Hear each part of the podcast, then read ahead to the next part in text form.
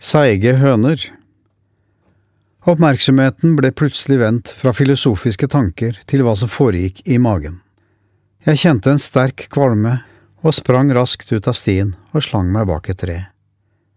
Etter å ha kastet opp alt det gikk an å vrenge ut av en stakkars mage, karret jeg meg krokete tilbake til stien. Går det bra? spurte Trond, med et flir rundt munnen og et videokamera pekende mot meg. Bare ei gammel, forbigående høne, utbrøt jeg og blinket med øynene for å få klart syn igjen. Jeg hadde visst det. Allerede ved første tygg kjente jeg at den tynne, seige skrotten av ei høne ikke var bra. Høflighet er en dyd, og for å ikke bringe skam over verten, lesset jeg fuglen på tallerkenen min, og angret i samme sekund. Oddbjørn og Trond spiste ris og bananer, mens jeg truet hønemor ned. Jeg hadde mye å lære av de gutta når det gjaldt utvalg av mat. Jeg hadde mye å lære av dem på mange områder. Det finnes mye klokskap hos en praktiker som hele tiden må finne funksjonelle løsninger på ethvert problem. Og det finnes mye å lære av en analytiker som hele dagen leter etter årsaker til virkningene.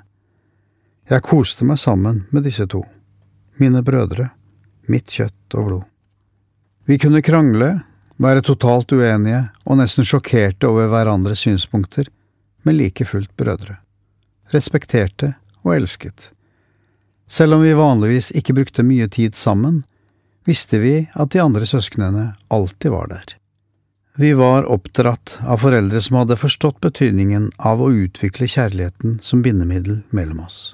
Bundet sammen av usynlige gener som slo ut i stemmer som lignet på hverandre, ansiktstrekk som røpet vårt opphav, og til og med slo ut i like ganglag. Jeg ville gjerne fundere mer på familiebåndenes mysterier, men akkurat nå sleit hele mitt indre med ei altfor gammel høne som aldri burde vært spist. Vi vasset i vann og gjørme. Alle stier som gikk i dalene, fulgte bekkene og elvene.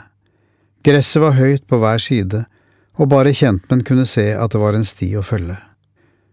Vi var klissvåte av svette, så fuktigheten fra sivet og plantene som hang utover stien, gjorde oss ingenting. Det kunne være slanger overalt, men vel vitende om at de var reddere enn oss, følte vi oss trygge.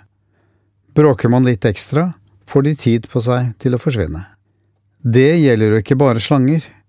Fuglelivet våknet for alvor med solen, mens gresshoppene tidde. Tåken lettet og avslørte høye, majestetiske trekroner som karret seg fast i åssidene og fikk fjelltoppene til å minne om brokkoli.